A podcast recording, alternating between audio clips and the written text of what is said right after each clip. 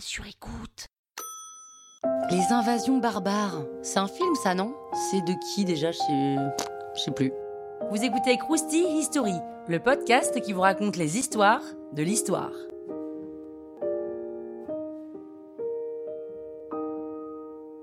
Les invasions barbares. Alors en général, on voit les invasions barbares super négativement.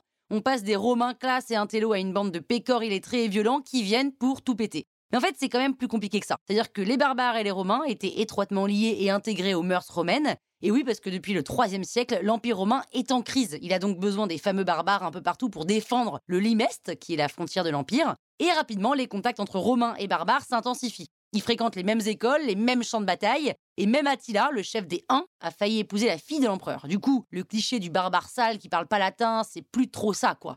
Alors oui, ils avaient quand même des peignes et des bijoux moins bling-bling que les Romains, mais ça vient petit à petit. Donc les Saxons, les Burgondes et les Suèves sont quand même assez proches culturellement des Romains. Et en 476, Odoacre, un barbare soldat romain, vire l'empereur Romulus Augustule du trône, et c'est l'événement qui fait basculer le monde de l'Antiquité au Moyen Âge. Donc c'est évident pour tout le monde aujourd'hui, mais à l'époque, personne ne remarque rien. C'est qu'après qu'on ait fait un fromage pour bien faire voir que le Moyen Âge, c'était sale, c'était gris et qu'il faisait froid, alors que l'Antiquité, c'était génial avec des philosophes en toge et des statues en marbre. Pire, les Romains, ils aiment pas trop l'empereur Augustule. Alors, quand Odoacre le vire du trône, tout le monde s'en fout, mais genre rien à foutre. Et c'est d'ailleurs le dernier empereur romain d'Occident. En Orient, il y a toujours un empereur, et Odoacre va s'y soumettre. En revanche, ce que les contemporains vivent, c'est une défaite de l'Empire. C'est la crise économique. Il y a moins de conquêtes, donc moins d'esclaves, donc moins de nourriture, donc moins de population, donc moins de militaires. Et c'est aussi la crise politique. Les Romains sont en guerre avec les Perses sassanides, donc forcément ils peuvent pas tout gérer et ils laissent de nouvelles puissances prendre de l'importance, comme les Germains, les Francs, les Goths, etc.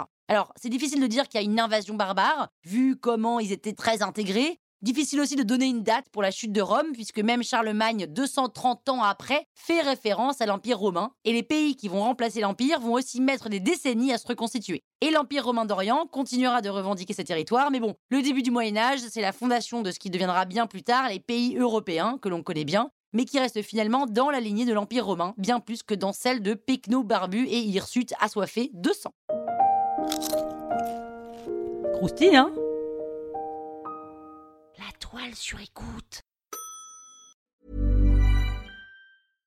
Hi, I'm Daniel, founder of Pretty Litter. Cats and cat owners deserve better than any old-fashioned litter. That's why I teamed up with scientists and veterinarians to create Pretty Litter. Its innovative crystal formula has superior odor control and weighs up to 80% less than clay litter. Pretty Litter even monitors health by changing colors to help detect early signs of potential illness. It's the world's smartest kitty litter. Go to prettylitter.com and use code ACAST for 20% off your first order and a free cat toy. Terms and conditions apply. See site for details.